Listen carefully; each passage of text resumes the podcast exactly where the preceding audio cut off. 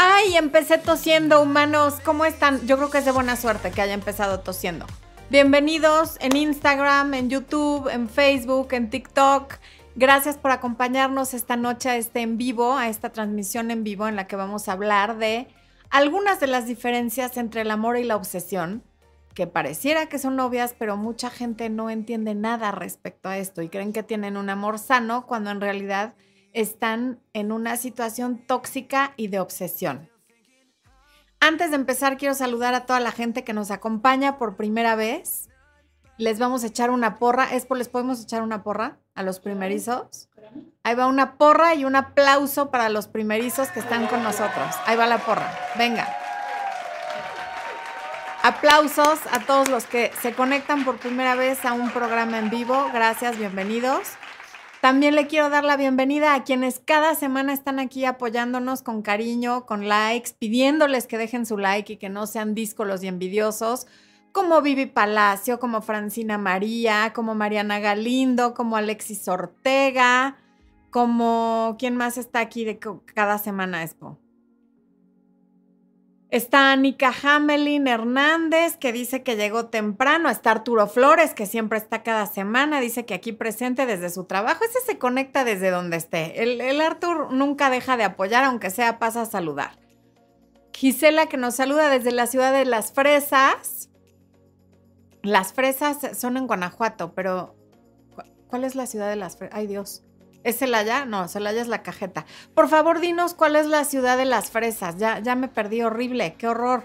Gisela, bienvenida. Y por favor, aclárame. Se me fue. Mi papá siempre me decía, fresa de Irapuato, Irapuato. Eso. Y no lo leí, ¿eh? Que conste que me vino a la mente. Angélica Chávez, que nos saluda desde Los Ángeles, que también siempre está aquí muy seguido. No siempre, o sea, muy seguido está aquí. Bueno, y vamos a ver en Facebook quién está. Está, ay, Andrea Serna, que saluda a Expo. Y a mí no, Andrea, ¿qué onda? No están ustedes para saberlo ni yo para contarlo, pero Andrea Serna es la estilista que me arregló para mi boda. Ella me pintó el pelo, me lo peinó, me maquilló y tiene un salón de belleza maravilloso en el mero centro de Tlalpan, que es a donde yo iba antes de cambiarme de casa, que ya no vivo tan cerca, y ella me arregló para mi boda. Saludos, Andrea, gracias por acompañarnos.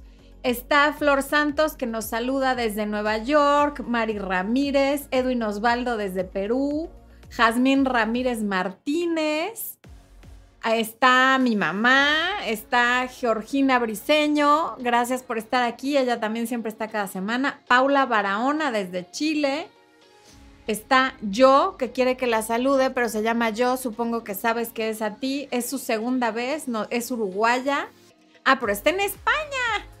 Y se levantó a las 3 menos 15 para verme. Muchas gracias, muchas, muchas gracias. Y le manda saludos a Expo también. Ok. Mónica Flores, que nos manda un saludo muy especial. Adriana Grisales. Desde Tamaulipas nos saluda Jessy Oviedo. Eh, Juanita Domínguez desde Durango, Adilia Alvarado, em, desde Costa Rica, perdón, Alexis Ortega, que está en Guadalajara, Jalisco, ya lo saludé, Verónica Flores, que siempre está aquí con nosotros, Gisela Guido, Leti López, bueno, mucha gente, Anika Hamelin, que la veo conectada seguido también, no sé si siempre, pero muy seguido. Y ya iré viendo quién más nos acompaña. Em, antes de empezar, les quiero recordar que ya tenemos podcast en todas las plataformas. Se llama Amor, Luz y Éxito con Florencia de Fis. Ahí les está poniendo Expo el promo, logo, como lo quieran llamar, para que quienes quieran solo escuchar, lo puedan escuchar cuando están haciendo ejercicio, en el coche, en fin.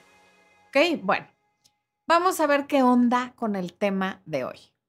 Fíjense que, es muy chistoso, o no tan chistoso para mí, que cuando hay un video con un tema que no es como escandaloso, como la diferencia entre amor y obsesión, que sería muy útil para mucha gente, es más, para toda la gente, porque estés o no en la situación, saber la diferencia es muy importante, tiene muy pocas vistas. Pero cuando es un video con un título amarillista y con algo no tan importante, esos son los que se hacen virales y los que todo el mundo ve. eso nos deja saber todo lo que nos falta crecer como humanidad, porque los títulos de crecimiento personal son los que menos se ven. Pero bueno, yo les agradezco a los que están aquí con este título, aunque no sea el más escandaloso. Qué bueno que se conectaron y vamos a empezar a ver las diferencias entre amor y obsesión. María Luz Audicio, que nos saluda desde la Patagonia. Gracias por estar aquí. Y también, ay, ¿sabes qué es, Po? necesitamos una, algo especial, una fanfarria para los que se hicieron nuevos miembros en YouTube en esta semana. Lo que pasa que no me están saliendo, no puedo saber exactamente quiénes son, pero sí quiero que les demos las gracias quienes se unieron al área de miembros en YouTube entre el miércoles pasado y el día de hoy. Sean bienvenidos. Ahí les va su... ¿Qué les vamos a dar? Ahí les van sus aplausos por estar aquí. ¿Sí? Gracias también a quienes están conectados en Instagram. No puedo ver cuántos son, o sí puedo. No, veo nada. Qué horror. Pero bueno, qué bueno que se conectaron. Y también a quienes están en TikTok, que cómo le hago para ver. Tampoco puedo saber cuántos hay en TikTok. Bueno. Pura vanidad que quiero saber cuánta gente está conectada. Pero creo que se hace una cadena energética muy bonita cuando estamos conectados tantos, ¿no? Entre más somos, más bonita energía se hace y más la esparcimos por el mundo. Es una de las razones por las que me gusta saber y también por vanidad, no les voy a mentir. El ego entra ahí queriendo saber qué onda. Entonces, veamos qué onda con el enamoramiento y la obsesión. Levanten la mano en el chat los que ya saben y están conscientes que alguna vez han estado obsesionados u obsesionadas o que conocen a alguien, a la prima de un amigo, que se ha obsesionado con alguien, pero que dice que es amor. Pónganlo, pónganlo, por favor.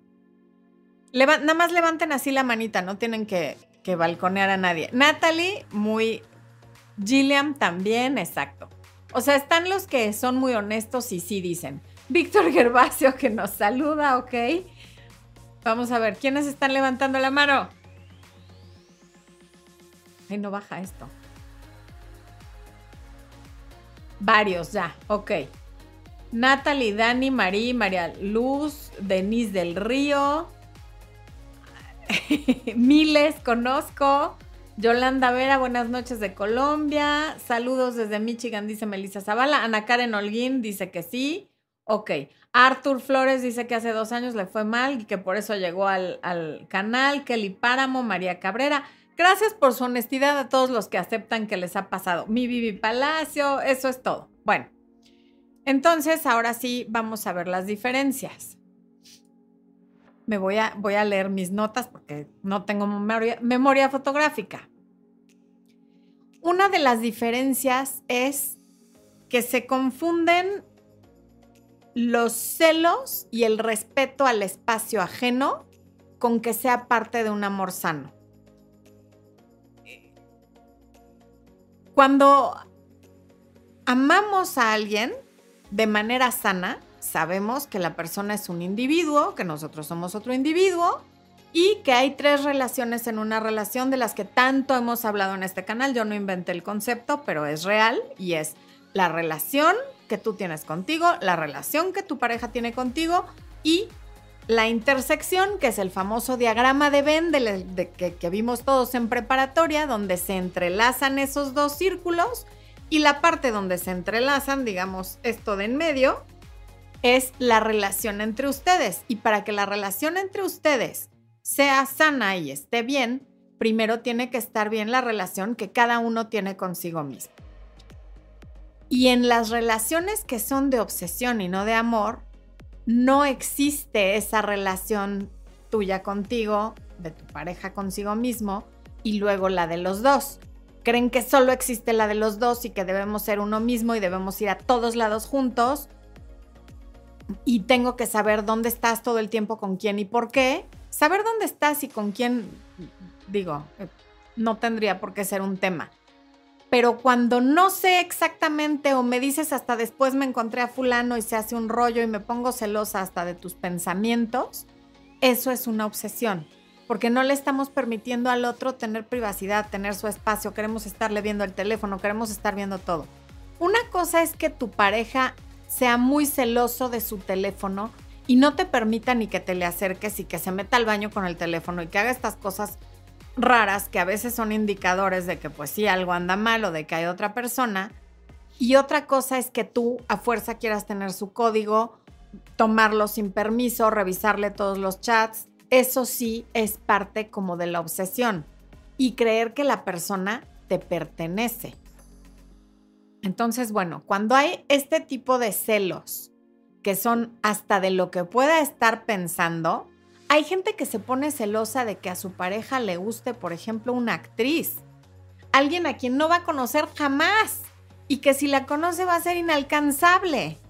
Y sin embargo les da mucho coraje que digan fulana actriz está guapa o, o siquiera que lo piensen porque dicen que se quede con ella. Pues digo, si la persona tiene ojos, ¿cómo no se va a dar cuenta que hay otras mujeres guapas en el mundo y no pasa nada? Pero cuando existe la obsesión, entonces confundimos el que sea mi pareja con que ya no le puede gustar nadie, solamente le puedo gustar yo. ¿Ok? Cuando hay amor, también hay libertad. El amor es desde la libertad, no desde el me perteneces. Y confianza, desde luego. Aquí viene el segundo punto. Cosificas a tu pareja cuando estás obsesionado. ¿Por qué? Porque solamente un objeto te puede pertenecer, no una persona. Y cuando tú sientes que tu pareja te pertenece, lo estás o la estás cosificando. No hay un trato humano ni respetuoso. Yo soy dueña o dueño de tus pensamientos, de tu espacio, de tu tiempo y si no me dices lo que estás pensando y si no estás pensando en mí todo el tiempo y si te quieres ir con tus amigos y no me quieres llevar a mí y si quieres ir a ver a tus papás pero yo no puedo ir y yo no puedo ser parte de cada segundo de tu vida, entonces quiere decir que no me quieres y armo un problema o un escándalo. Eso es cosificar a la otra persona porque de alguna manera estás pensando que te pertenece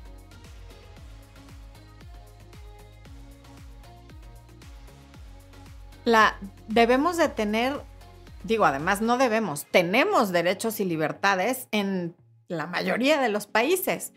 Cuando tú le quitas eso a tu pareja o tu pareja te lo quita a ti, estamos ante algo patológico, que esa es otra diferencia. El amor es sano, la obsesión es patológica.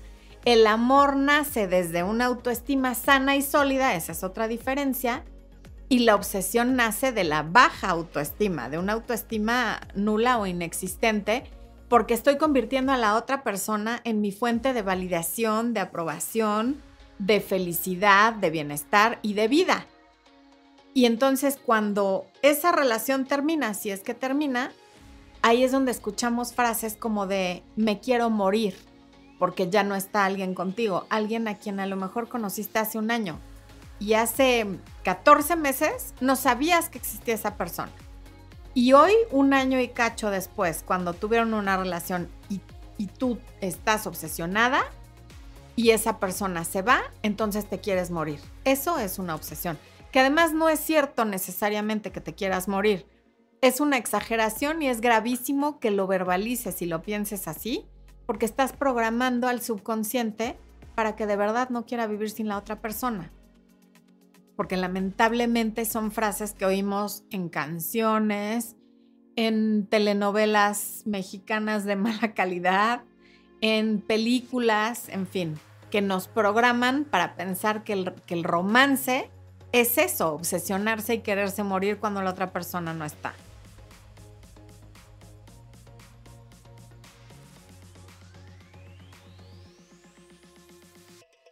Cuando estamos obsesionados, confundimos una exclusividad enfermiza con la realidad, lo que decía yo hace rato. Claro que en una relación monógama está el acuerdo de la exclusividad, a veces desde antes de ser novios. Pero cuando tú crees que esa exclusividad consiste en que ya no puede tener amistades de las que tú te pongas celosa, en que no puede ni siquiera pensar en otra persona, en que no le puede gustar nadie, en que no puede volver a ver a otras mujeres, ahí ya estamos confundiendo la exclusividad sana y que haya en una relación respetuosa, sana y de amor con el que estás cosificando a la persona y piensas que te pertenece.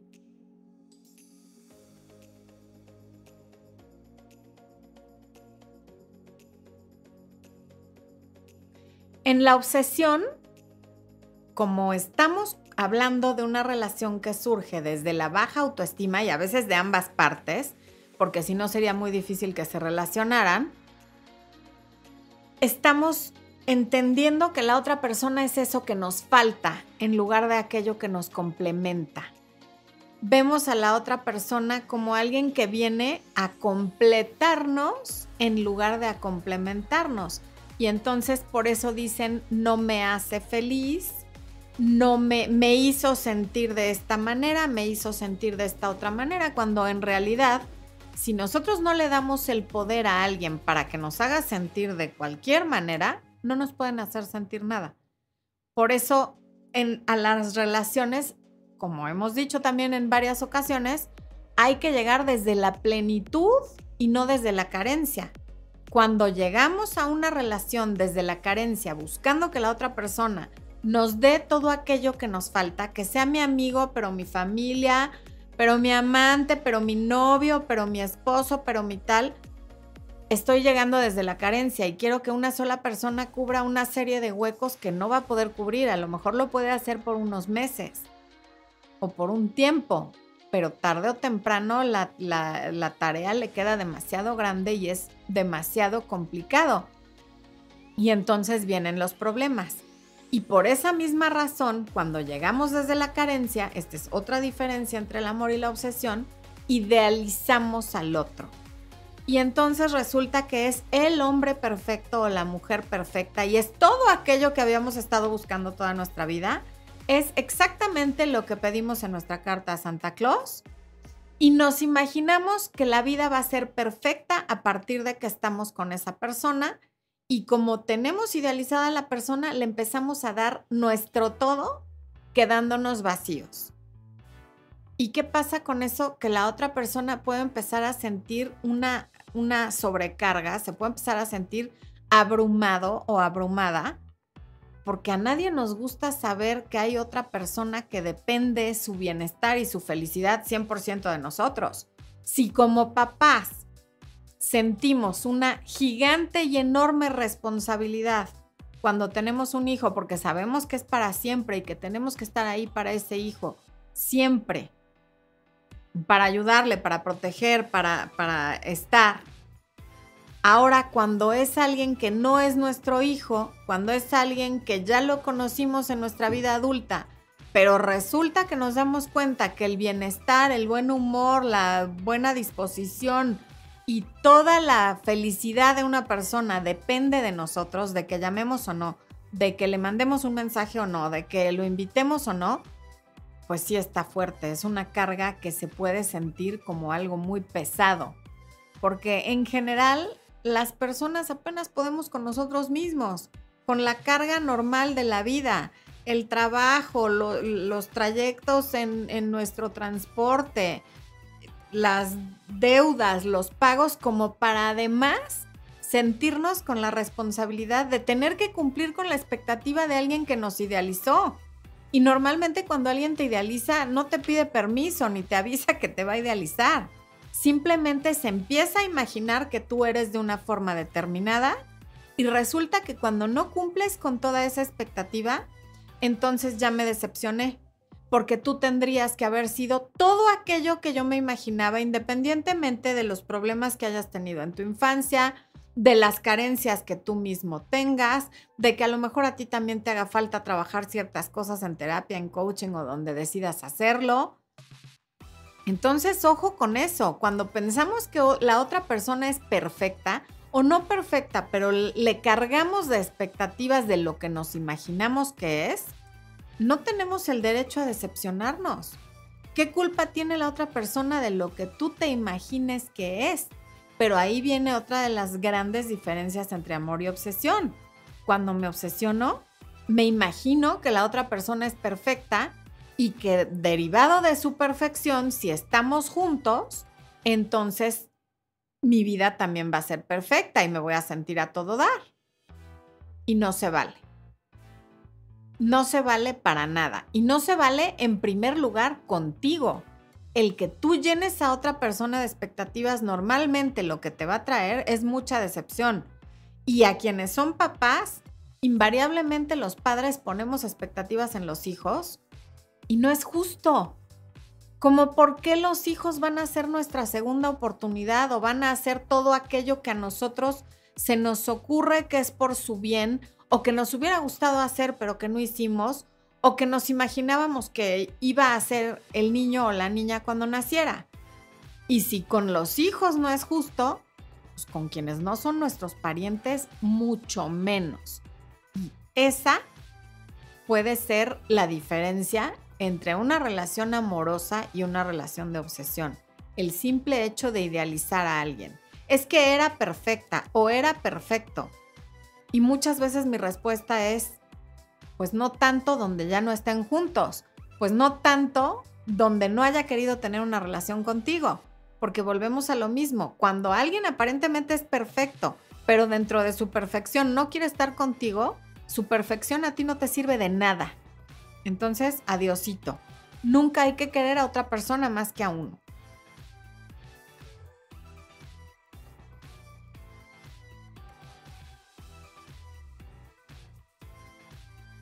En las relaciones que son de obsesión y no de amor, el duelo puede prolongarse muchísimo porque no se logra llegar a la aceptación de que la relación terminó justamente porque no, no porque nos obsesionamos, porque idealizamos a la otra persona. Entonces, cuando yo pienso que alguien es perfecto y que no existe nadie así de perfecto, ni voy a volver a encontrar esa perfección en nadie nunca, evidentemente el duelo se hace eterno, porque no voy a encontrar la aceptación en eso. Y entonces son frases de, es que nunca voy a volver a amar a nadie como a fulano o a fulana. Y yo les digo, sí, pero por favor no, yo te deseo de todo corazón y le pido a todos los dioses del Olimpo que nunca vuelvas a amar a nadie como a fulano, porque no es un amor sano. Ojalá y no te pase nunca jamás. O no voy a encontrar a nadie como a fulana, ojalá que no. Que Dios te oiga y no la encuentres, porque claramente no funciona tu relación con alguien como fulana. Así es que qué bueno que no te la encuentres. Va a ser maravilloso que te encuentres a alguien diferente. Otra diferencia entre eh, la obsesión y el amor sano es que siempre estamos culpando a otros de la conducta de la persona con la que estamos obsesionados. Es que me fue infiel, pero es que esa zorra se le metió por los ojos, qué barbaridad. El pobrecito no quería, pero pues casi casi lo forzaron. O sea, él no se dio cuenta en qué momento aterrizó en la misma cama que la fulana y por eso me pintó el cuerno, porque pues ella, ella se le metió por los ojos, él no quería, o viceversa, ¿no? O es que es muy patán, pero es que así es su papá y entonces pues pobrecito le copia porque ese fue el ejemplo que tuvo. O me pegó, pero fue porque mi cara aterrizó en su mano. O sea, yo la verdad es que él tenía el puño así y yo pues fui y le puse la cara ahí y ya está. Incluso yo le pegué con mi cara. Te la pasas justificando cosas que son inaceptables y que no tienen justificación. ¿Por qué? Porque estoy obsesionada con esa persona y voy a justificar su conducta sea cual sea. Lo cual nos habla de un amor que no es amor y por lo tanto no es sano.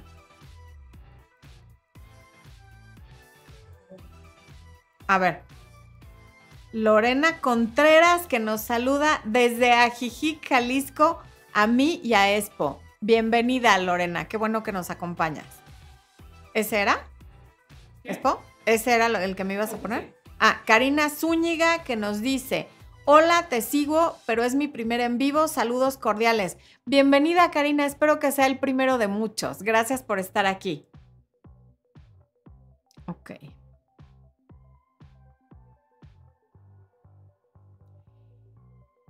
Cuando hay un amor sano, los problemas los resolvemos a través de la empatía, aunque no logremos ponernos de acuerdo. Cuando hay un amor sano, va a haber ocasiones en las que no nos vamos a poner de acuerdo y no pasa nada, la vida sigue. Y a través de la empatía lo resolvemos, nos encontramos a mitad del camino o vemos qué hacemos. Cuando no hay un amor sano y hay una obsesión, lo que ocurre es que le ponemos parches a los problemas. Hay parejas que, por ejemplo, cada vez que pelean, en lugar de resolver el tema, platicarlo o esperar a que baje la marea, tienen relaciones sexuales muy intensas. Eso es un parche al problema. No tengo nada en contra de las relaciones sexuales intensas. Espero que cada quien tenga una vida sexual muy satisfactoria, pero si lo usamos como parche para no ponerle atención a un problema, eso puede generar que ese amor, si alguna vez fue sano, se vuelva obsesión o si lo hemos usado siempre, probablemente siempre haya sido obsesión. Ok, vamos a ver qué están diciendo por aquí.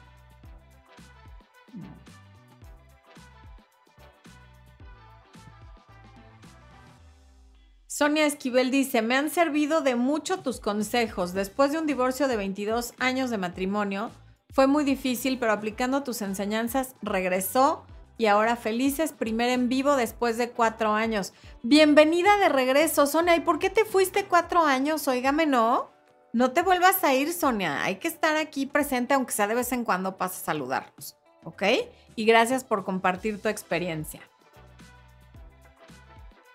Aquí están todas las y los y las que dijeron Carlos Ruiz, de Riquelme, Andrea Trujillo, Jaque Pérez, Lorena Restrepo, bueno, un sinfín de personas que dicen que sí, que han estado obsesionados. Eh, Evelyn dice, en la mayoría son los hombres quienes se obsesionan más. No, estamos parejitos, ¿eh? Aquí no son más los hombres ni más las mujeres. Es igualito tan humanos unos como otros. María Luz Audicio dice, no me amaba a mí misma, lo que me hace suponer que ya te amas y me da muchísimo gusto.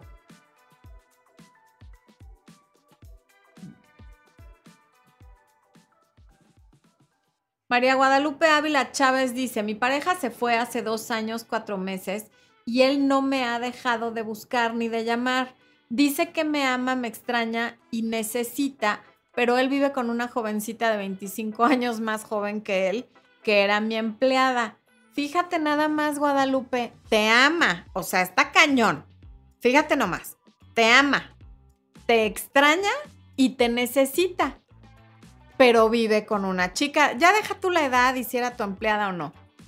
¿Dónde está la coherencia entre, o, o sea, pobrecito, ¿no?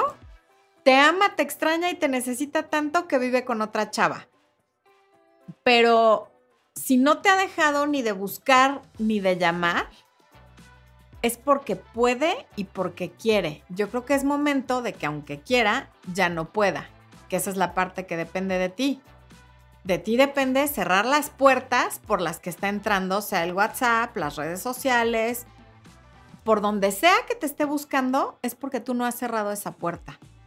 Y, si tienes algo de autoestima y de ganas de recuperarte y de salir adelante, bloquéalo. ¿Qué haces recibiendo mensajes tan absurdos e incoherentes de alguien que vive con otra persona y que claramente te están haciendo daño porque tienes contado el tiempo casi casi con minutos y horas, dos años y cuatro meses. Es momento de que le cierres la puerta. ¿Estás dejando en sus manos tu bienestar? ¿Estás permitiendo que él decida cuándo se va? Decídelo tú, porque él vive muy a gusto con la jovencita. Por eso no se ha ido de ahí. Si quisiera estar contigo, estaría. Que tú seas permisiva y sigas recibiendo sus llamadas y sus mensajes, no va a hacer que regrese. Yo ya lo habría hecho. Creo que es hora de cerrar la puerta, me parece. Mm. Mari Cabrera dice que está viviendo esa vida. Mari, pues nunca es tarde para dejar de vivir esa vida. Está en tus manos dejar de hacerlo. Puedes tomar coaching conmigo, puedes tomar el taller de autoestima, que de hecho, Expo, nos podemos poner el promo y el enlace. El taller El Poder de la Autoestima dura aproximadamente 12 horas en video. Tiene ejercicios, tiene presentaciones, tiene los apuntes. O sea, la verdad es que en ese taller tienes todo. Pregúntenle a Arthur y a los demás que están aquí que, que, ya lo tomaron. La verdad es que está muy bueno el taller. Y si estás viviendo esta situación, quien quiera que seas, te vendría muy, pero muy bien tomar ese taller de autoestima. Así que ahí les deja Expo el promo y el enlace para que lo tomen quienes estén interesados o interesadas. Olis desde Colombia dice Kate Campo, Olis. Adriana Cervantes dice que Chicago me saluda. The Wind City, gracias, gracias por saludarnos desde ahí. Em, ¿Quién más? Ave Fénix. ¿Es posible querer dejar la relación con alguien tóxico muy celoso y creo que ya no siento el amor que le tenía, pero aún así sentirse culpable. Claro que es, es, posible. Y de hecho, el, sentirte culpable es parte de toda la toxicidad y todo lo, lo patológico que rodea esa relación. Tú sabes que te está haciendo daño, o a lo mejor se están haciendo daño mutuamente, él es celoso, no lo pasa bien, tú tampoco, y aún así te da culpa dejarlo. Y eso es parte de lo enfermizo y de lo tóxico. Pero claro que eh, te sientes culpable, o sea, hay, sentimientos encontrados. Te quieres ir, pero te sientes culpable. Y la realidad es que la culpa es una de las emociones más inútiles que hay porque no te llevan a nada. O sea, finalmente, si a tu pareja le va a doler que te vayas, tu pareja es un adulto y lo tendrá que resolver, porque es claro que a ti te duele estar y tú te tienes que ocupar de tu bienestar, no del de él. Él es un adulto que tendrá que hacerse cargo de lo que a él le duele y de lo que él tenga que resolver, entre otras cosas, sus celos. Jocelyn, un abrazo hasta El Salvador. Gracias por venir a saludarnos. Maru Díaz, que nos saluda desde Salta, Argentina. Gracias por estar presente como siempre. Pamela Barros, ¿cómo compro el taller de autoestima? En mi página web, ahí en el mismo chat, Expo les está dejando el enlace. Eh, y si no, vas a mi página www.florenciadefis.com y ahí está el taller de autoestima. Me parece que es el producto que está hasta arriba y está en la descripción de todos los videos, tanto en Facebook como en YouTube. Med nos saluda desde Santo Domingo, bienvenido. Claudia Mondragón dice, gusto saludarte desde la colonia Iztapalapa. Soy muy obsesionada. Pues a curarse, mi Claudia. Qué bueno que estás aquí con nosotros para que dejes de serlo porque no te hace bien. Rigo Cli desde El Salvador, aquí está presente saludándonos. Rigo está con nosotros en este canal desde hace muchísimo. Alguna vez vino desde El Salvador a, a tomar un taller que dimos en vivo aquí en la Ciudad de México. Y es un encanto y ha estado en coaching conmigo y me da mucho gusto saludarte, mi Rigo. Te mando un beso. Lilibet nos saluda desde San Antonio, Texas. Gracias por conectarte, Lilibet. Em, dice, yo sí me enganché con un hombre que no le quería y me cansé de quererlo y me empecé a querer mucho más yo. Pues sí, muy bien hecho. Tania Lazos, gracias por tus consejos. Me has ayudado a superar mi divorcio y a dejar ir a mi ex marido. Saludos desde Phoenix. Un abrazo hasta allá.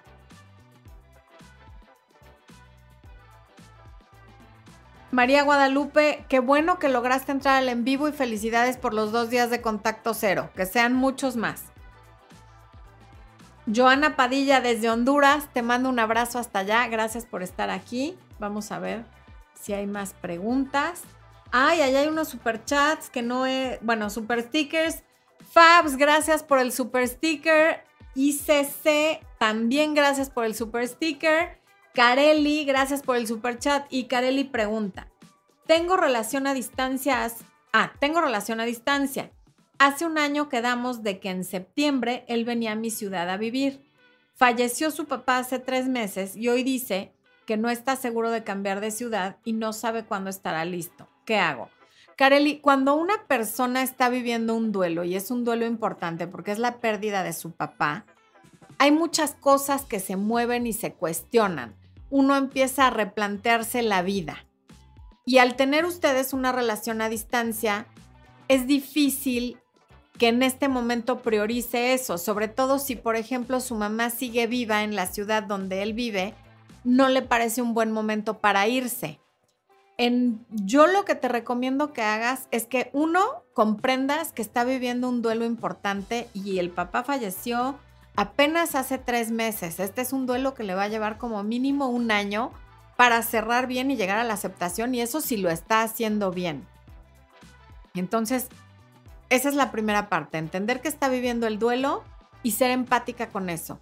Y lo segundo es decirle que entiendes que esté confundido, que entiendes que la muerte de su papá vino a hacer que él se replantee muchas cosas y que tú ahí estás para él en lo que le puedas ayudar y en lo que se le pueda ofrecer. Si pasado un tiempo que tú consideres pertinente, yo te diría hasta que se cumpla el año del duelo o hasta que tú te sientas cómoda. Si de pronto tú, a pesar de que entiendes lo del duelo, te cansas de esperar, se vale que le digas yo aquí estoy, te apoyo, pero ya no quiero que estemos en una relación. Pero si sí quieres seguir en la relación, espérate a ver qué pasa cuando él se vaya sintiendo mejor después de la muerte de su papá. Porque uno pensaría que a los tres meses empieza a sanar, pero muchas veces los tres meses, cuando muere alguien, es cuando peor te sientes.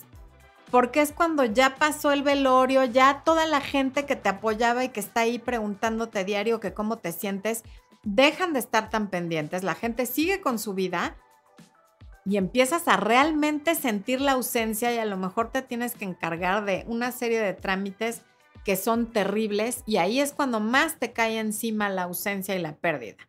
Entonces, yo te diría que lo mejor que puedes hacer es tener paciencia y entender que pues sí, la muerte del papá vino a, cambiar un poco las cosas y puede que esto también sea para bien para ti.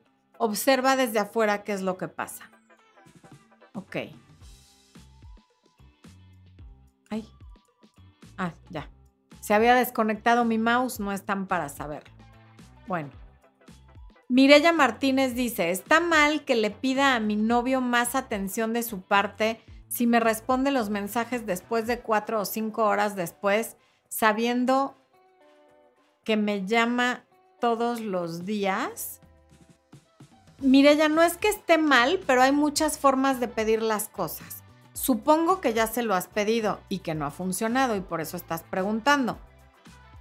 Entonces lo que yo te recomiendo y la manera más efectiva de pedirle algo es empezar a hacer lo mismo. Cuando él te escriba y tú te tardes cinco horas en contestarle, vas a ver exactamente cómo te sientes cuando él no te contesta durante cinco horas.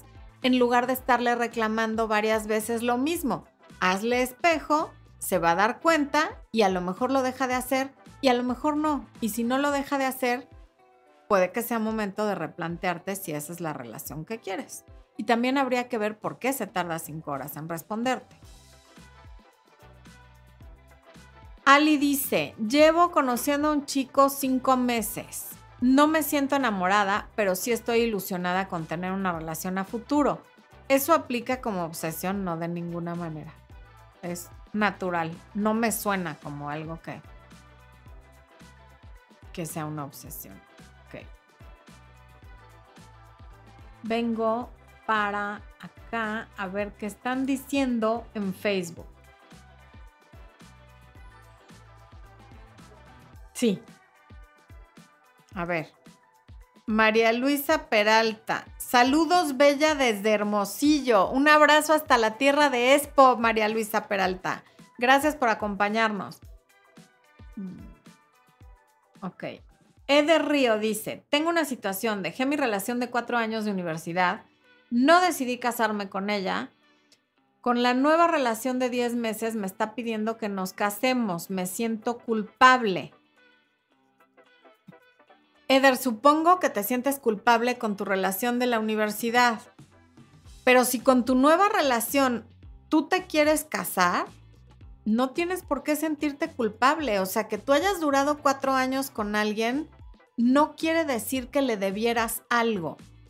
si con esta nueva relación tú sí sientes ganas de casarte y con la de la universidad no las tuviste, de verdad que lástima y lo siento mucho por la persona con la que no te casaste, pero no es una razón para sentirte culpable.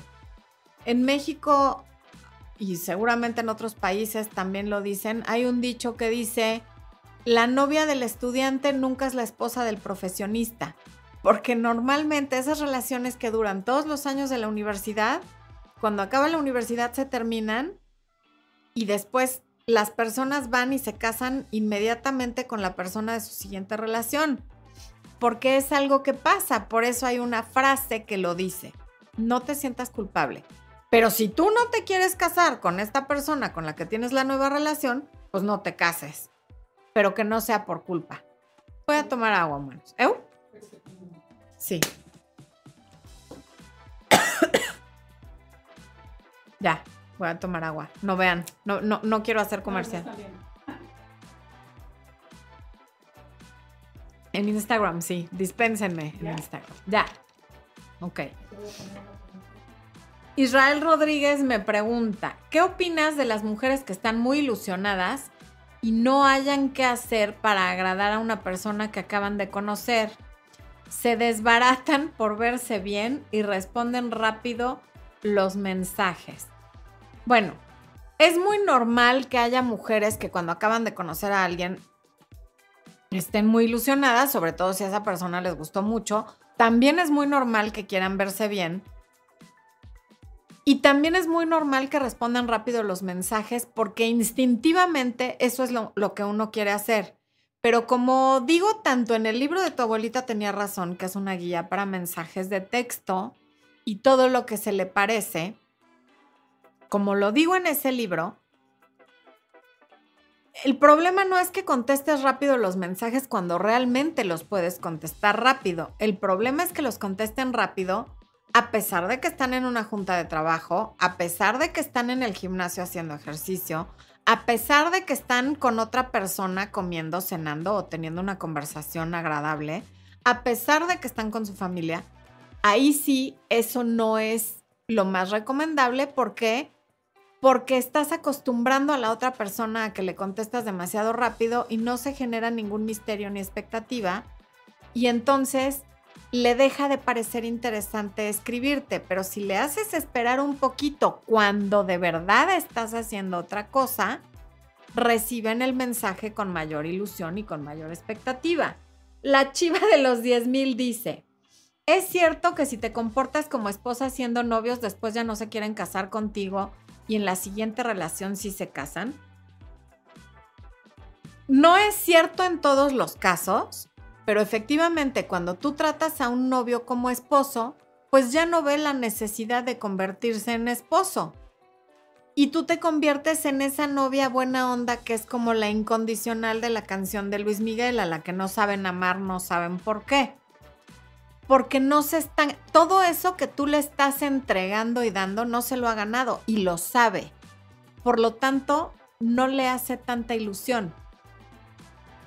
Es como si a ti te dieran una medalla por ganar una carrera en la que no participaste, pues esa medalla para ti no va a significar nada, porque no te la ganaste. Y también pongo el ejemplo de por qué uno cuelga su título de la universidad en su oficina, pero no el de la licencia de conducir pues el título te costó por lo menos cuatro, o cinco años de desveladas, de desmañanadas, de hacer trabajos, de hacer tareas, de leer libros y de presentarte a tus clases. La licencia de conducir se la dan a quien sea que vaya y cumpla con los requisitos para que se la den. Por eso nadie la cuelga en la pared. Entonces, si tú le pones las cosas demasiado fáciles, como lo es conseguir una licencia de conducir, no te va a convertir en esposa, que sería como el título de la universidad, que le costó más trabajo. Esa es la explicación y hay varios videos en el canal de YouTube al respecto. A ver. Abril García dice, hola, ¿también das coaching a personas que no tienen pareja ni futuros prospectos por el momento? Desde luego que sí, Abril. Doy coaching a personas, doy coaching a parejas, doy coaching a personas que tienen problemas con su pareja, a personas que quieren recuperar a un ex, a personas que quieren olvidar a un ex y a personas que no tienen pareja o que nunca la han tenido y la quieren tener. Así es que sí, ahí les está poniendo Expo el comercial.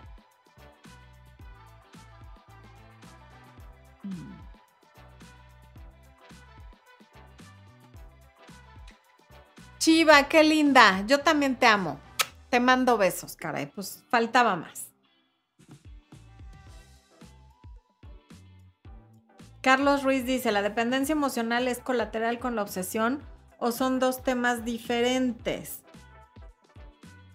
Eh, suelen ir de la mano. Cuando hay codependencia, normalmente, pues eh, sientes que que te falta el aire cuando no está la persona, cuando no quiere estar contigo, cuando se va con sus amigos, cuando no sabes por cinco minutos dónde está.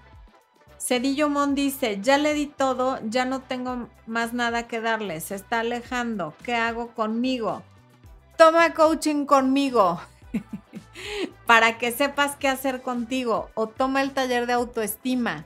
Haz algo por ti, centra tu atención en ti y no en él. Claudia Cruz dice, tengo 51 años, soy viuda desde hace 10.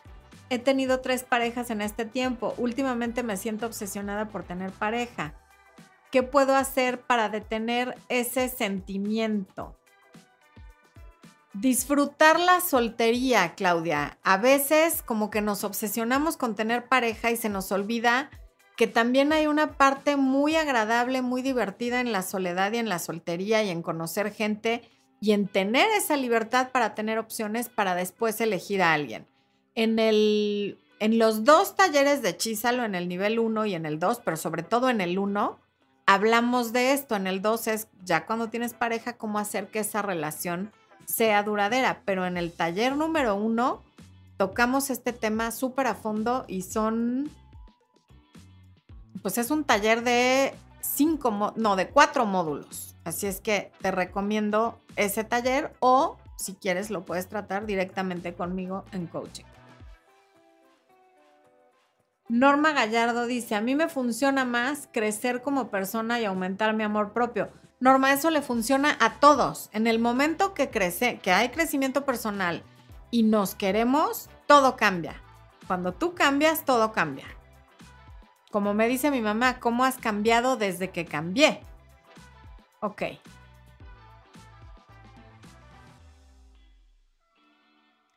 Vamos a ver qué nos falta entre las diferencias entre amor y obsesión.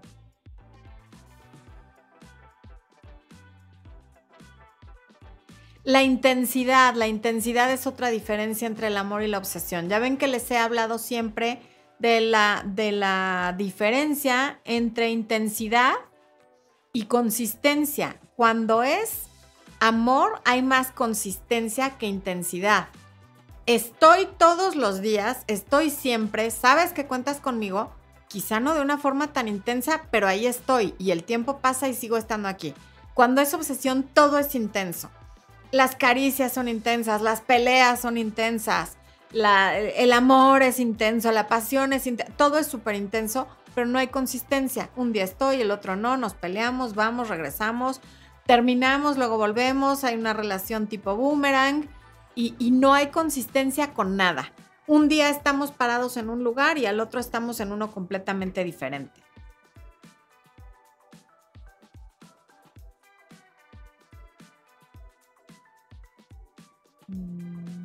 Estoy viendo que me falta.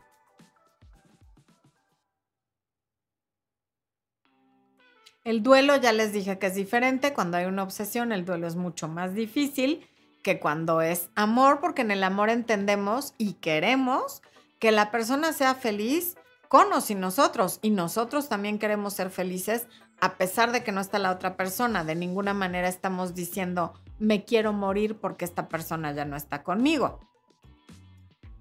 Aquí dice, ¿qué opinas, ay Dios, de una persona, de una pareja que termina varias veces, tres en total del tiempo de conocerse. Pues yo entiendo que las parejas a veces terminan y vuelven. De hecho, ya les he compartido que después yo terminamos cuando éramos novios y volvimos. Tan creo en las segundas oportunidades que escribí recuperando a mi ex. Pero cuando ya llevamos tres, pues quiere decir que podemos estar en una relación tipo boomerang. Vamos, venimos, vamos, venimos y no sabemos estar juntos sin la intensidad que se crea cuando terminamos. Y es que no me ha hablado, y es que ya me buscó, pero no me buscó, pero lo bloqueé, pero lo desbloqueé. Y entonces se convierte en una forma de relacionarse. Ahí les está poniendo Expo el enlace y el promo de Recuperando a mi ex. Bueno. El amor hace crecer las relaciones, el amor sano y a las personas que conforman la relación. La obsesión entorpece el crecimiento personal de quienes están en la relación. Al contrario, la obsesión nos demerita todo lo que somos. Porque hay celos, porque hay dudas, porque hay demasiado sufrimiento. Cuando es obsesión, digamos que por cada día que pasas bien con tu pareja o con esa persona, luego pasas 5, 6, 7 días mal. O sea, te sale demasiado caro ese día que tienes de, de, relación bonita, entre comillas, comparado con lo mal que lo pasas después porque no me habló, porque se fue, porque me llegó un mensaje de que estuvo con otra o con otro, porque se enojó de que voló la mosca y ya me volvió a cortar. En fin, cuando te sale demasiado caro el tener que pasaron un bonito fin de semana o que se fueron de viaje y estuvo requete bien, pero después viene una tormenta, normalmente es una obsesión. Estas parejas que dicen eso de es que cuando estamos juntos es maravilloso, el problema es cuando nos separamos, normalmente es una obsesión, porque una pareja en la que hay amor sano, estamos bien juntos o separados, porque sabemos que el otro ahí está y que nos vamos a volver a ver o mañana o la próxima semana o el próximo mes cuando es a distancia, pero estamos bien, a pesar de que nos echemos de menos y nos extrañemos, estamos bien, porque no hay duda de que el otro esté ahí. En la obsesión no. Cuando estoy contigo estoy muy tranquila porque te tengo conmigo, pero en el instante que nos separamos con o sin razón, ya algo empieza a estar muy mal y, me siento mal y algo no me late y ya creo que está con otra y, repito, ya no importa si tienes o no razón, el simple hecho de que lo pienses y lo sientas habla de una relación que ya no es sana. ¿me puedes poner por filos este, las estrellitas? Carelli dice, tengo una relación... Ah, no, esa ya la, leí. Jess Ortiz se acaba de unir como miembro a YouTube. Muchas gracias. Luzana, Luciana Negri dice, ¿Cuántos meses crees que es recomendable salir con alguien para que luego sea tu pareja? Depende muchísimo de ti, Luciana, pero por lo menos dos, o sea, que haya unas seis, siete, ocho salidas de por medio. Vamos a ver quién puso estrellitas en Caralibro. A ver. Ay, ahí anda la blusa, me había olvidado que me la traje. A ver. Obdulia Castán, gracias por esas estrellas. Sabdi Ramírez, muchísimas gracias. Shesid Montenegro, gracias. Star, no, no Star, Star González, gracias por las estrellas. Claudia Mondragón, Temi Vázquez, María Elena Javier, Zaida Gutiérrez Caraballo y Víctor Gervasio. Muchas, muchas gracias por sus estrellas y por apoyar mi trabajo y estas transmisiones en vivo que hacemos con tanto cariño. Gracias, gracias, gracias. Y gracias a todos los que están con o sin estrellas, con o sin superchats. Gracias por el apoyo a nuestro trabajo. Mm, Sandra Fonseca dice, gracias, exactamente eso me pasó con mi ex. Cuando nos separábamos empezaban los celos y las dudas por parte de él se volvió un tormento para mí. Claro, porque eso es una obsesión, no es un amor sano. ¿Por qué no puede confiar en que las cosas están bien aunque no estén juntos? Y viceversa. Sí, a ver. Alejandra Arcos, Florencia, ¿tus libros también los encuentro en alguna librería? Vivo en Ciudad de México. No, Alejandra. Mis libros solamente están en mi página web, en los enlaces que les pone Expo, porque son electrónicos. Y el único lugar donde se venden es mi página web. Gabriela Fuentes dice, te escribo cada semana, mi ex me dejó hace dos meses y estamos haciendo contacto cero, ya leí tu libro, ¿debo esperar o lo puedo buscar? Duramos seis años, tengo 21 y él 36.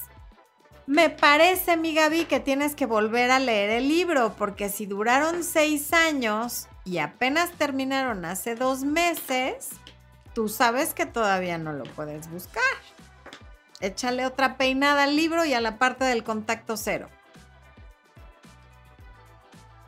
Patricia Iniesta, me encanta escucharte, he aprendido mucho, muchas gracias Patricia, gracias por estar aquí. Vamos a ver qué otras preguntas hay. Shesid, este, ni idea dónde está tu pregunta, está cañón que la encuentre y se los digo a todos los que de pronto me es mejor que me repitan la pregunta varias veces a ver si la veo, a que me pongan, lee mi pregunta, porque imposible. ¿Cuántas personas hay, Expo? Nomás para que sepan. Hay más de mil personas conectadas, de las cuales varias están activas. Entonces, no me es posible leer las, encontrar la pregunta de alguien. Sorry. ¿Eh? ¿Eh? no, porque está en Facebook mandó estrellitas, pero lo que pasa es que en las estrellitas no se pone la pregunta. Jesús dice, todo iba bien, pero de repente me dijo que no estaba seguro, que no estaba listo para una relación. Después de meses de andar, pasaron unos días, hablamos y nos dimos otra oportunidad, pero me duele saber que solo le he hecho ganas y la otra persona está como si nada. Lo malo es que trabajamos en el mismo lugar, no podemos tener contacto cero. No sé cómo decirle que esto no está bien, me gustaría saber qué puedo hacer. Pues a pesar de la incomodidad, decirle que esto no está bien, que no quieres seguir así y que lo mejor es que terminen, porque pues si nada más tú estás haciendo el esfuerzo, no tiene caso que le vuelvas a echar el rollo de que lo hagas, simplemente hay que terminar a pesar de que trabajen juntos y de que sea incómodo. Manuel Miguens dice, me ayudaste a sacarme un amigo pesado de encima. Qué bueno, Manuel, muy bien, muy, muy bien. Dan Roth dice, mi ex me bloqueó y publica cosas sobre mí en Facebook exponiendo mis intimidades. Me resulta doloroso. ¿Debería hablarle y pedirle que no lo haga más? No, deberías de reportar eso. Hay una manera en todas las redes sociales de reportar cosas que son ofensivas o que te están exponiendo y Facebook sí se hace cargo, mm, lo he visto y lo he vivido. Entonces, reporta sus publicaciones. ¿Cuánto tiempo tengo que esperar para que haga efecto el contacto cero? Pues no sé qué efecto es el que estás buscando, Angélica. El principal efecto del contacto cero es que tú tengas perspectiva y te sientas mejor. Recuerda que todo lo que hagas tiene que ser en función de ti y de cómo te sientes tú no para manipular a la otra persona. mi, recomendación del contacto cero es para ti. Si como efecto colateral la otra persona recapacita, cambia, se te acerca o te busca, qué bueno. Pero en realidad el contacto cero es para ti, para que tú tengas perspectiva, para que te fortalezcas, para que te sientas mejor. Y eso depende de cada persona. Si lo estás haciendo para que la otra persona reaccione, no es una buena razón porque entonces lo estás haciendo por manipular. Y quién sabe si haga efecto.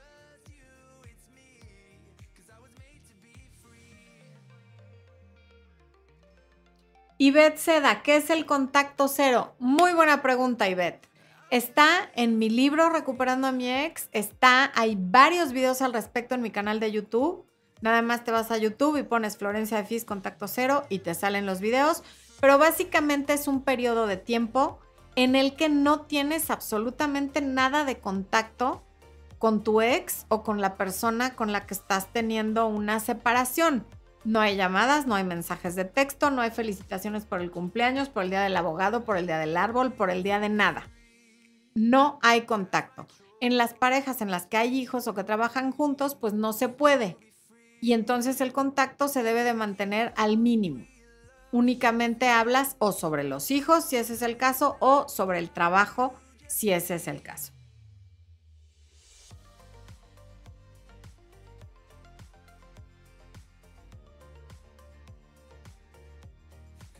Blumencita, qué buena pregunta. ¿Cuál es tu opinión? Sigue poniendo en su currículum y en sus gastos médicos mayores a la ex. Tengo una relación de cuatro años seria con él. Gracias. Pues si lo sigue teniendo en los gastos médicos mayores es que no se ha divorciado. Entonces mi opinión, después de cuatro años de relación, es que la relación no es tan seria, porque tú ya no puedes tener en tus gastos médicos mayores a alguien de quien ya te divorciaste. Y si no se ha divorciado después de cuatro años en una relación contigo, es que está muy cómodo con las cosas como están. Y esto va para todas las personas que están en esta situación. El separado no divorciado lo hace casi siempre a propósito para tener esa brecha de, hey, pero yo no me he divorciado por los hijos, por el seguro médico, por, por la pensión alimenticia, por lo que sea.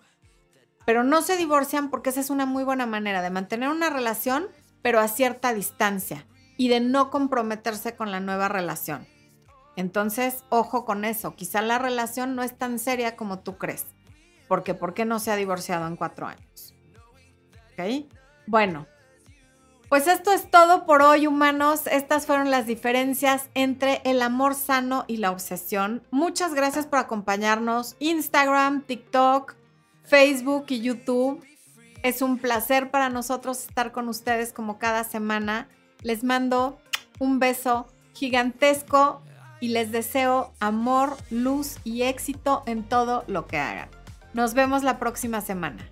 Gracias.